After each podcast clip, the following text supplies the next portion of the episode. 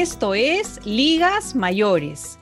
Yo soy Blanche Cotlear. Yo, Alejandra Suárez Lisi, y los invitamos a compartir este espacio con nosotras.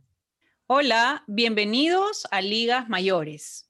Eh, hoy día vamos a tener un programa muy especial donde vamos a hablar de los derechos de las personas mayores. Y para hablar de este tema tan importante, tenemos con nosotros a la doctora Betilde Muñoz Pogosian. La doctora Betilde es venezolana y estadounidense, es directora del Departamento de Inclusión Social de la Secretaría de Acceso a Derechos y Equidad de la Organización de los Estados Americanos, OEA, donde es responsable de dirigir los trabajos de la OEA en materia de inclusión social y acceso a derechos humanos, con especial consideración en las poblaciones en situación de vulnerabilidad. La doctora Betilde ha editado y publicado y es coautora de diversos artículos y libros sobre temas de la realidad latinoamericana. También es socia fundadora y coordinadora de la red de politólogas No Sin Mujeres, proyecto que busca promover, visibilizar y potenciar el trabajo de las mujeres dedicadas a la ciencia política en América Latina. La doctora Betilde Muñoz Pogosian tiene una maestría en Relaciones Internacionales de la Universidad de South Florida y un doctorado en Ciencias Políticas de la Florida International University. Mm, bienvenida a este programa, doctora Betilde. Es realmente un honor, un privilegio tenerla con nosotras. El privilegio es mío, Blanche. muchísimas gracias a ti y Alejandra por esta invitación. Muy contenta de acompañarlas esta tarde en este programa. Bueno, comenzamos con las preguntas. Em, queríamos comentarle que algunas de las preguntas eh, que le vamos a formular son, eh, tienen que ver con em, experiencias de vida o situaciones que hemos ido recogiendo en este tiempo eh, de, de, nuestro servicio hacia personas mayores. Pero primero le queríamos preguntar Sabemos que en el año 2015 se firmó la Convención de Derechos Humanos de las Personas Mayores. ¿Nos podría comentar, doctora, cómo fue este proceso y qué es lo que eh, impulsó a la OEA a llevar adelante esta, esta convención?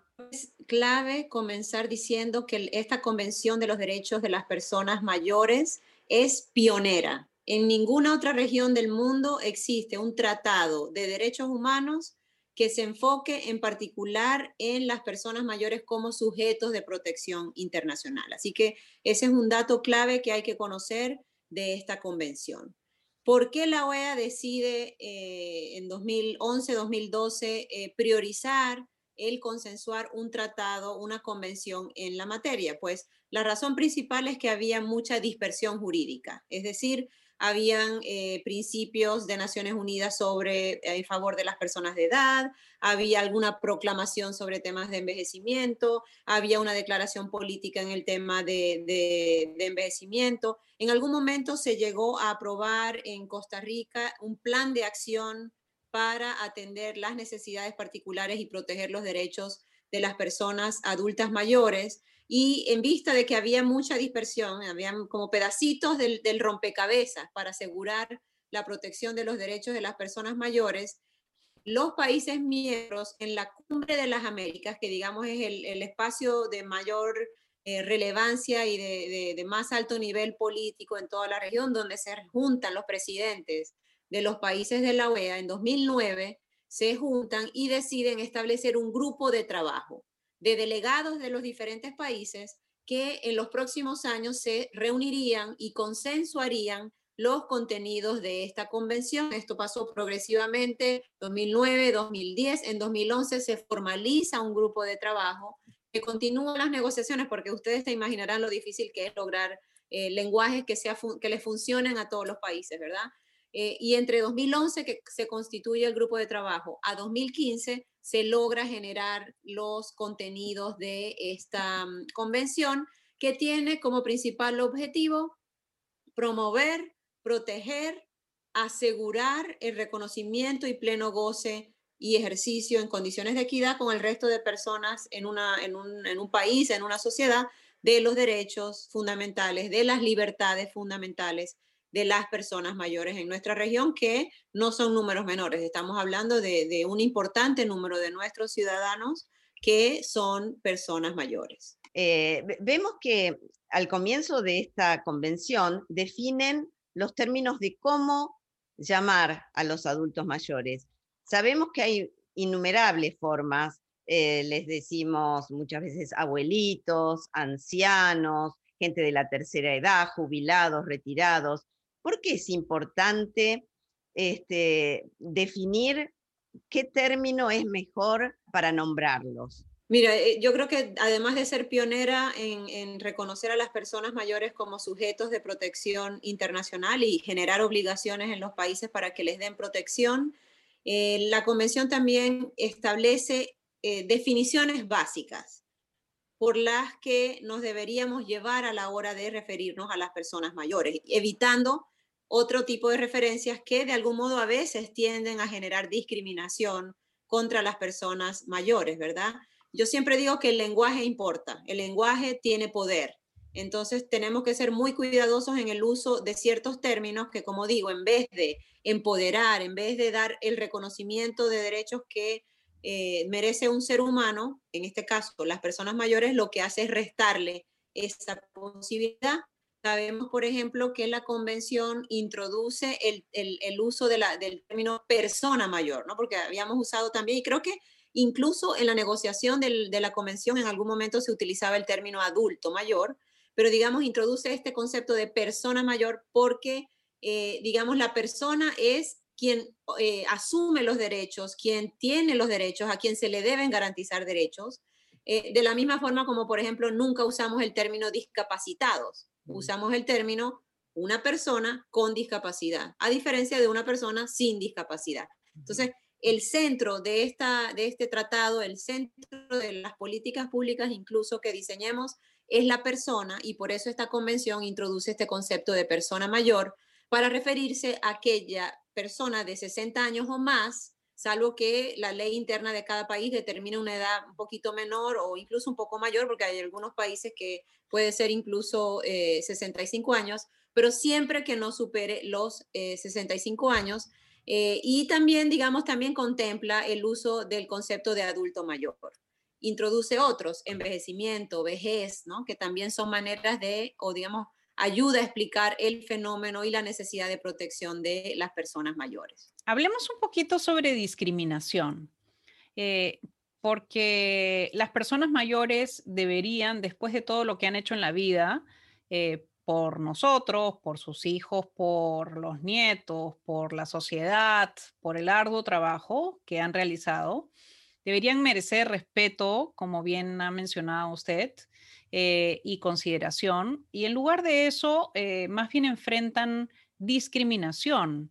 Algunas veces eh, se encuentran en todas sus cualidades físicas, mentales, cognitivas, y no los contratan porque son personas mayores. Algunas veces encuentran situaciones en las cuales no les dan los mismos servicios que a otros porque el que atiende piensa que le va a tomar más tiempo atender a una persona mayor. Eh, entonces, donde uno voltea, encuentra distintas situaciones de discriminación contra el adulto mayor. Eh, ¿Cómo hacer para proteger al adulto mayor de situaciones de discriminación? Bueno, mira, el tema de la discriminación continúa siendo em, un reto pendiente, ¿no? Es parte de la agenda pendiente que tenemos a nivel regional. Eh, digamos, las Américas seguimos siendo la región más desigual del mundo, no solo eh, tomando como medida eh, la diferencia de ingresos, sino cualidades y características de las personas que de algún modo terminan anulando o restringiendo su acceso a derechos y no es, el, no es diferente el caso de las personas mayores, que como indicas, enfrentan vulnerabilidades y enfrentan discriminaciones solo por el hecho de ser, eh, eh, digamos, de tener cierta edad. Obviamente esto pasa por un tema de valores. Esto tiene eh, mucho que ver con temas de educación, ¿no? de, de cómo a nivel de la familia, a nivel de las comunidades, a nivel de las escuelas, repensamos las grandes contribuciones que han hecho las personas mayores y le damos el valor que merecen. Debo decir que también desde Inclusión Social manejo la agenda de, derechos de las mujeres, de derechos de los jóvenes, de derechos de las personas afroindígenas y tenemos los mismos problemas que estamos discutiendo aquí para el caso de las personas mayores. En la región nos cuesta mucho dar ese posicionamiento, dar ese reconocimiento de las contribuciones que hacen muchas, muchos grupos en situación de vulnerabilidad. Pasa por un tema de valores, pasa por un tema de educación a nivel eh, micro, de familia, de, de comunidades, de escuela, pero también lo podemos abordar con políticas públicas desde los propios gobiernos, ¿no? Los gobiernos tienen la, potestad de armar baterías de, de, propuestas, de proyectos, de políticas públicas, incluso de leyes que pueden ayudar a acercar derechos a las personas mayores, a los adultos mayores. Eh, eh, y en el tema, por ejemplo, que tú usabas de, referencia, por ejemplo, de empleabilidad de personas mayores, hay maneras de generar, por ejemplo, una cuota de representación de personas mayores en los espacios laborales o de generar eh, tipos, flexibilidad en tiempos para el poder integrar, el poder incluir social y laboralmente a las personas mayores. Hay mecanismos que se pueden pensar para poder dar ese reconocimiento y generar la inclusión eh, de estas personas en la sociedad en general. Doctora Muñoz, complementando eso, ya que menciona que usted también cubre desde su oficina el tema de discriminación por ser inmigrantes, ¿no? Eh, eh, estamos desde Washington haciendo esta entrevista, aunque nos vean en otros países en América Latina, eh, y aquí encontramos que hay los adultos mayores, muchos hispanos son inmigrantes, son primera generación y sufren discriminación por ser inmigrantes por razón de su eh, color de piel, el idioma en el que hablan en las calles. Eh, somos testigos, eh, Alejandra y yo, de algunos casos de violencia física contra ellos cuando están en la calle hablando español. Y como son frágiles, además, si alguien los empuja, se caen. Eso tiene implicancias en su salud. entonces, hay otra variante más que se junta. Eh, ¿Cómo analizan esto ustedes? Em, lo que tú describes muy elocuentemente es lo que nosotros eh, le hemos puesto la categoría del concepto de interseccionalidad, ¿no? Y es este entendimiento de que en una sola persona pueden coexistir diferentes identidades. Por ejemplo, en mi caso, yo soy una mujer latina, migrante en Estados Unidos, eh, y voy a experimentar la realidad diferente de una persona mm, que no es migrante y una mujer que no es migrante y que vive en Estados Unidos, ¿verdad? Entonces, el entender esas diferencias eh, es súper clave a la hora de entender necesidades que eh, pudieran requerir ciertas poblaciones. existe el caso, no solo diría en Estados Unidos, nosotros hacemos seguimiento a, al desplazamiento forzado de venezolanos en muchos países de América Latina y del Caribe de nicaragüenses a Costa Rica que se han ido en importantes números en tiempos recientes, aunque esa población tiende a ser más joven que de, personas mayores. También de mm, centroamericanos, de Guatemala, Honduras, El Salvador, que hacen su trayecto hacia Estados Unidos con la, digamos, la expectativa y la esperanza de tener una vida más digna. Y por supuesto, eh, y creo que ese es también que diría las personas eh, adultos mayores que también son migrantes y que pueden ser objeto de esas situaciones de discriminación, eh, no permitan que pasen, denuncien, porque todos tenemos, no importando nuestra condición migratoria, no importando nuestra edad, edad, derecho a ser tratados con dignidad, derechos a vivir una vida libre de violencia. Lamentablemente el cruce de estas identidades tiende a generar mayor vulnerabilidad, pero creo que es clave, como tú indicas, el que todos nos empoderemos sobre nuestros derechos, los adultos mayores sepan cuáles son sus derechos contemplados en la convención, por ejemplo, eh, y denuncien y hagan eh, vocería para que este tipo de situaciones no les ocurran a ellos y no le ocurran a otros adultos mayores que también son migrantes o que también son de la comunidad LGBTI o que también son mujeres o, que también son afrodescendientes. Hay una serie de otras identidades que también pueden eh, eh, generar eh, vulneraciones adicionales a los derechos de las personas mayores. Muy interesante esto de cómo se cruzan entonces las distintas discriminaciones. Eh, si me permite, eh, pasemos un poquito al tema de la independencia y de la autonomía. Eh, porque es cierto que cuando cruzamos la línea de los 60, no podemos negar que el tema del envejecimiento puede traer algunas veces ciertas discapacidades, ¿no? el envejecimiento del cuerpo, por supuesto, que tiene afectaciones físicas, pero la declaración, la convención de la OEA establece que las personas mayores tienen derecho a tomar sus propias decisiones, a definir su plan de vida, a decidir sobre su tratamiento de salud, a que no sean los hijos los que digan cómo se tratan, ni a qué médico van, ni qué hacen, sino que son ellos mismos los que deben de tomar sus propias decisiones. Esto con respecto a la independencia y a la autonomía.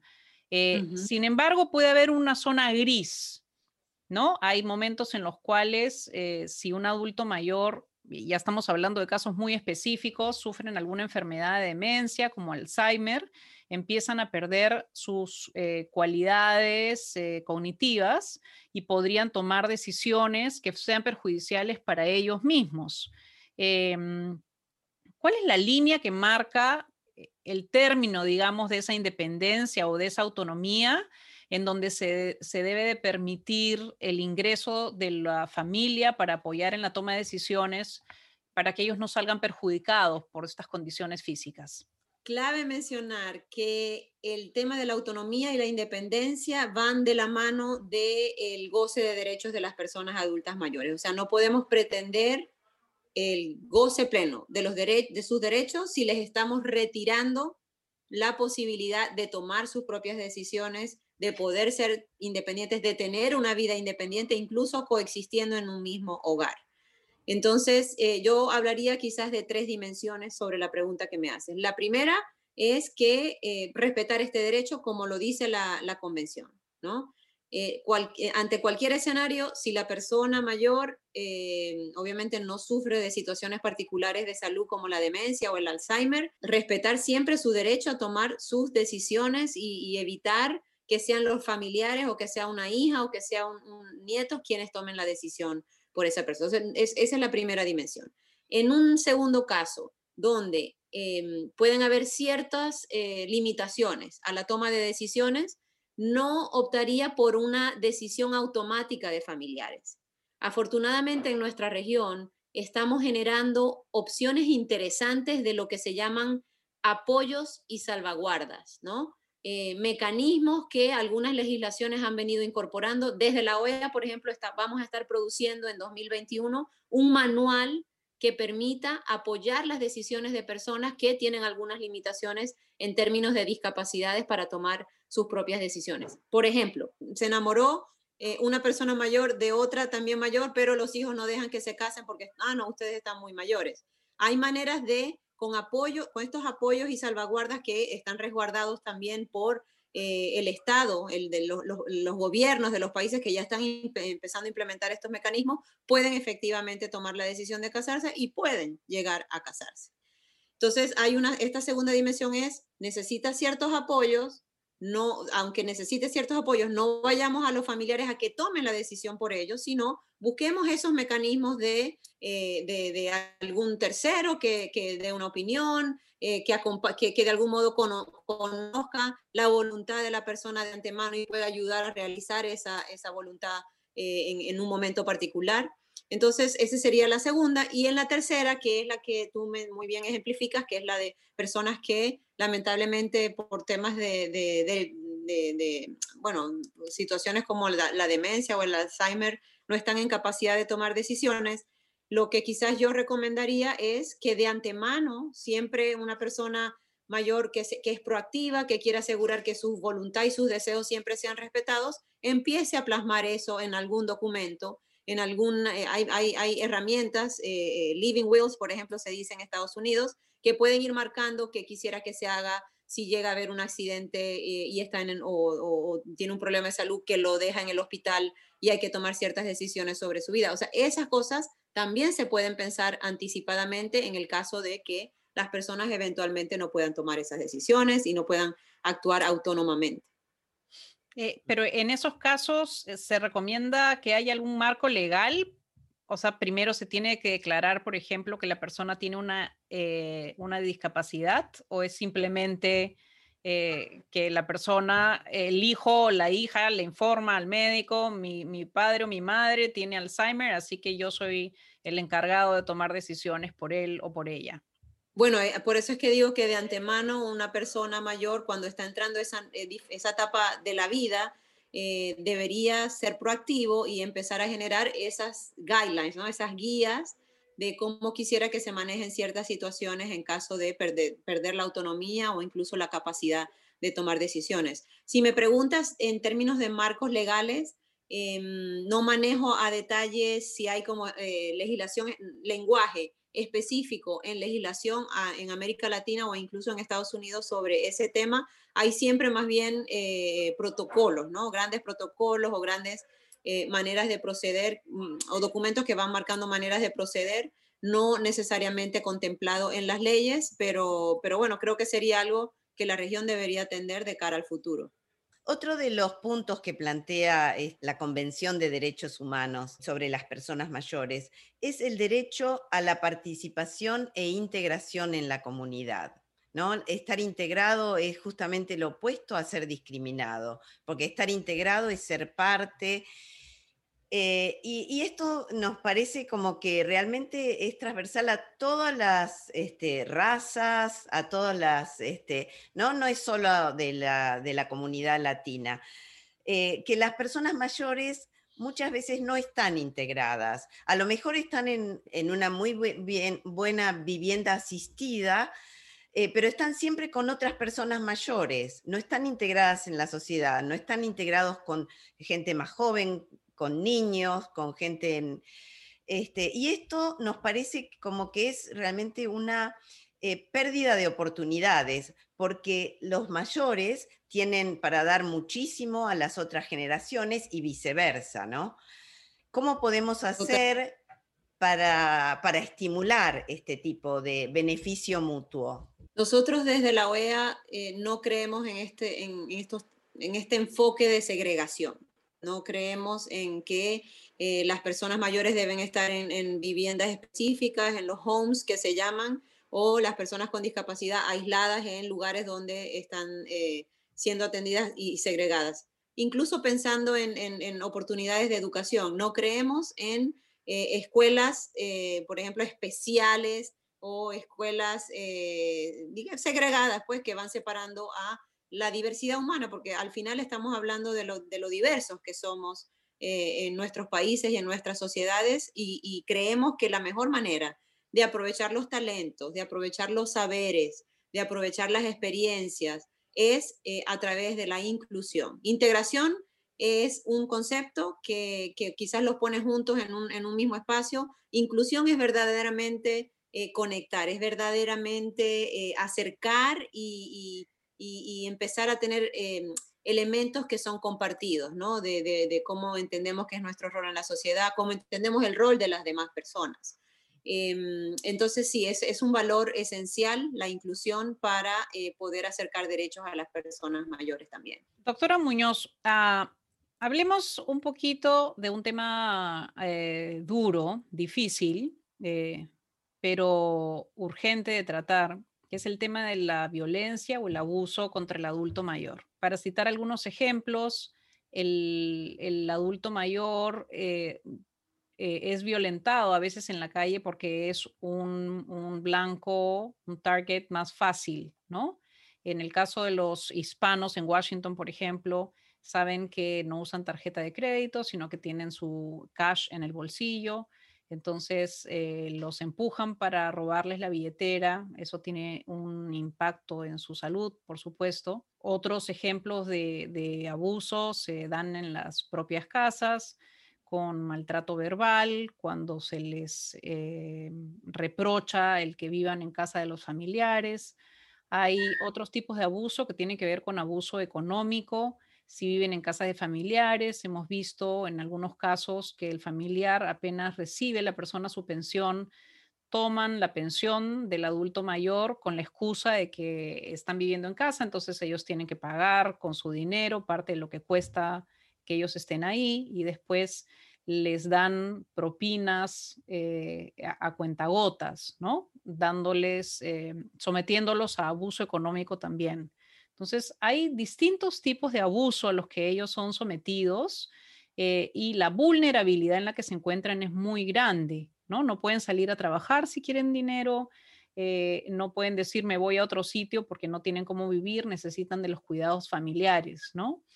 Eh, ¿Qué pueden hacer los adultos mayores en medio de toda esta eh, circunstancia de vulnerabilidad, estando expuesto a distintos tipos de abuso? Bueno, lo primero es saber que tienen derecho a una vida libre de violencia, a una vida libre de, discriminación y, a, vivir en dignidad en la vejez. O sea, eh, eso es clave, tener la conciencia de que eh, esos derechos no pueden ser vulnerados, no debería estar ocurriendo.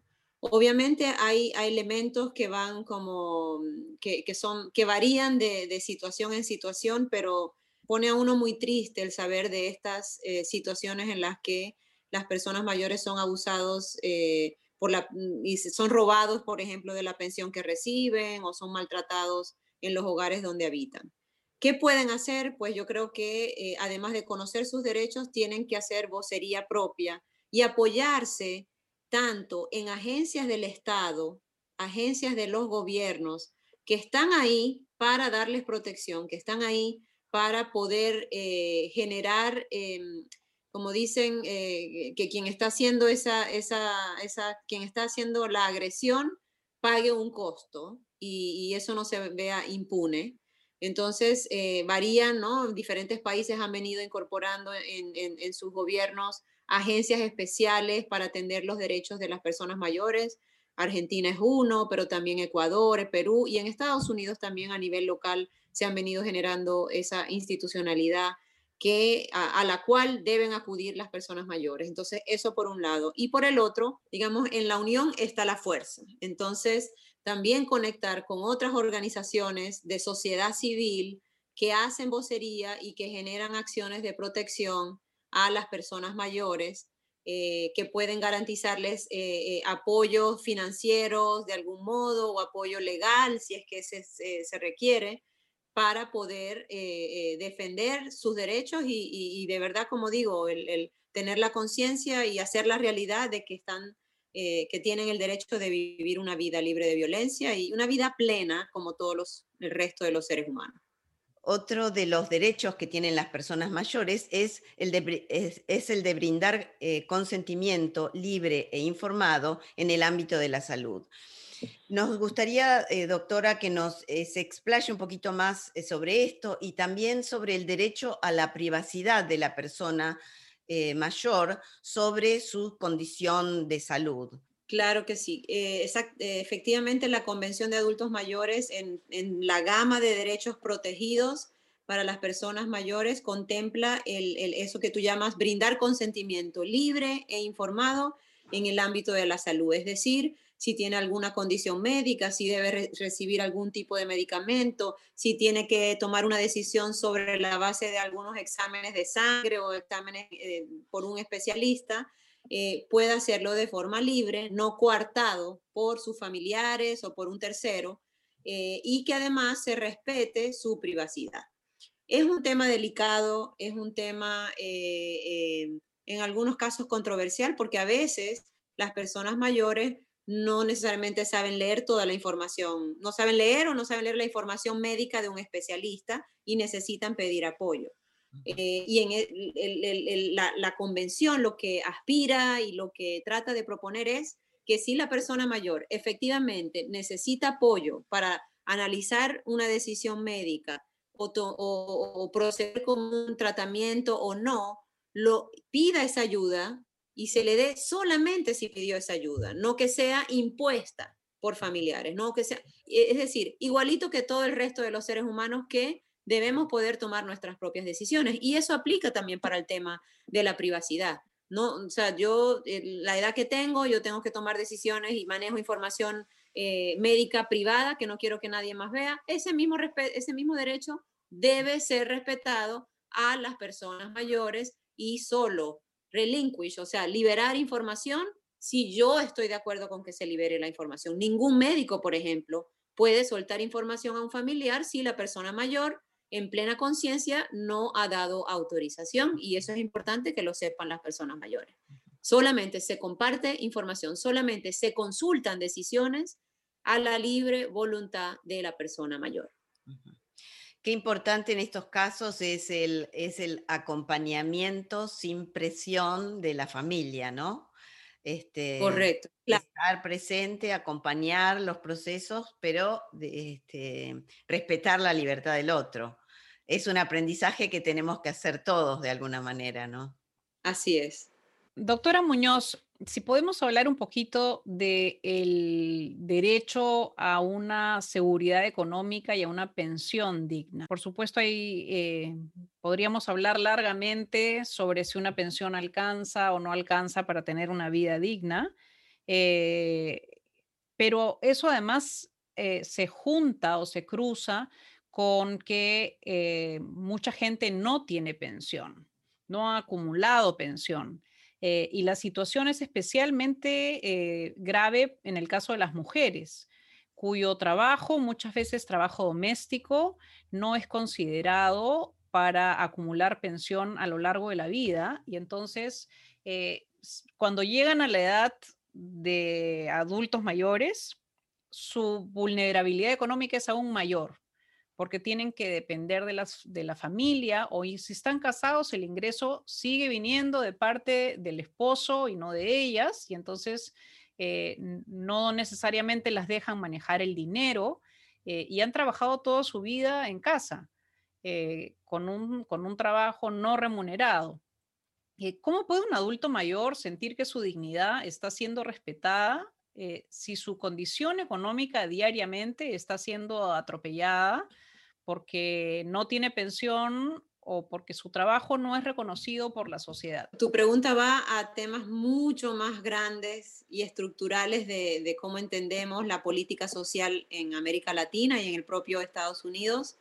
Eh, y, son demasiadas aristas para cubrir ahora, pero sí te diría que por supuesto tenemos em, retos importantísimos en el tema de protección social y específicamente el lado de si yo trabajé, contribuí a un sistema de seguridad social que después me va a proteger.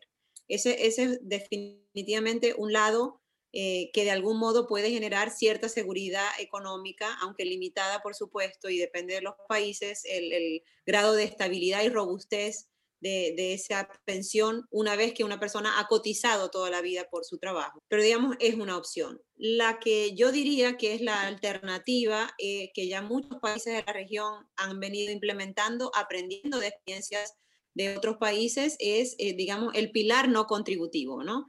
Eh, cuando se puede otorgar ciertas protecciones sociales, ciertos montos mensuales a poblaciones en situación de vulnerabilidad para que puedan proveer por, sus, eh, por, su, por su mantenimiento, por su manutención. Entonces, sabemos que hay varios países que otorgan bonos, que otorgan esos subsidios a personas mayores para que puedan tener algo de dignidad y empoderamiento económico. Pero últimamente yo siempre hablo de que el, el, el, el ejercer plenamente los derechos pasa mucho por más o sea, en, los ámbitos civiles o en el ámbito político pasa mucho por el poder gozar los derechos económicos y sociales y sí definitivamente es una agenda pendiente en nuestra región. Otra pregunta que le queremos hacer es si hay algún tipo de observatorio que pueda percibir o diagnosticar tempranamente problemas con los derechos humanos en los adultos mayores. Y la, la Comisión Interamericana de Derechos Humanos, la CIDH, Comisión Interamericana de Derechos Humanos, tiene una relatoría especial sobre derechos de las personas mayores, que efectivamente monitorea el acceso a derechos de personas mayores en la región. Eh, hay una comisionada dedicada específicamente, la comisionada Julisa Mantilla de Perú, que ve los temas de adultos mayores eh, em, eh, y como digo, van monitoreando y van advirtiendo tendencias y preocupaciones que pasan a nivel regional. Otro espacio donde también se van a poder monitorear estas situaciones de acceso a derechos de personas mayores va a ser eh, cuando entre en operaciones el comité que va a dar seguimiento a la convención. ¿no? Y, podemos hablar de eso más adelante.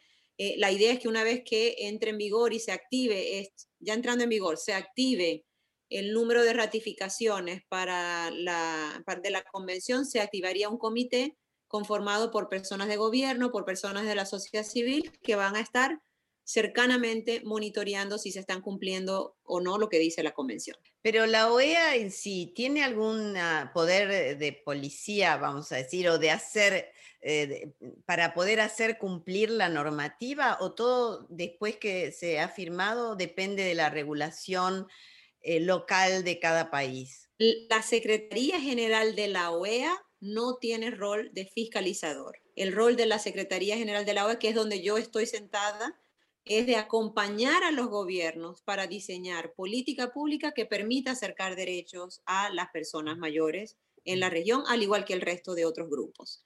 La CIDH sí tiene un rol fiscalizador, tiene un rol de señalar con el dedo a los países que están violando los tratados interamericanos de derechos y violentando los derechos de las personas mayores, al igual que muchos otros grupos. Entonces, hay una diferencia de roles. El nuestro es de hacer, eh, de promover los contenidos de la convención, de trabajar con los gobiernos para que hagan política pública, proyectos que permitan acercar derechos, eh, mientras que esa otra parte de la OEA hace más el, tema de monitorear y de hacer cumplir a los países eh, sus compromisos. Doctora, realmente fue muy clara y de, mucha utilidad todo lo que nos ha enseñado. Y este, le agradecemos muchísimo haber estado aquí y queremos preguntarle si tiene algún eh, mensaje, eh, algo para decirles como saludo final a todas las personas mayores que nos están escuchando y a, los, este, a las personas que los cuidan.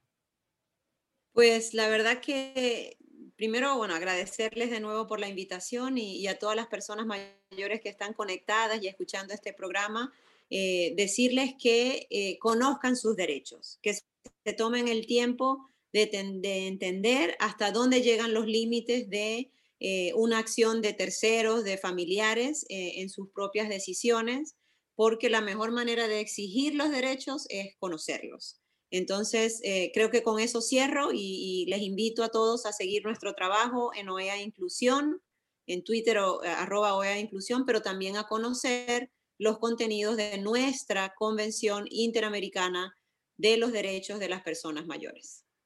Muchísimas gracias.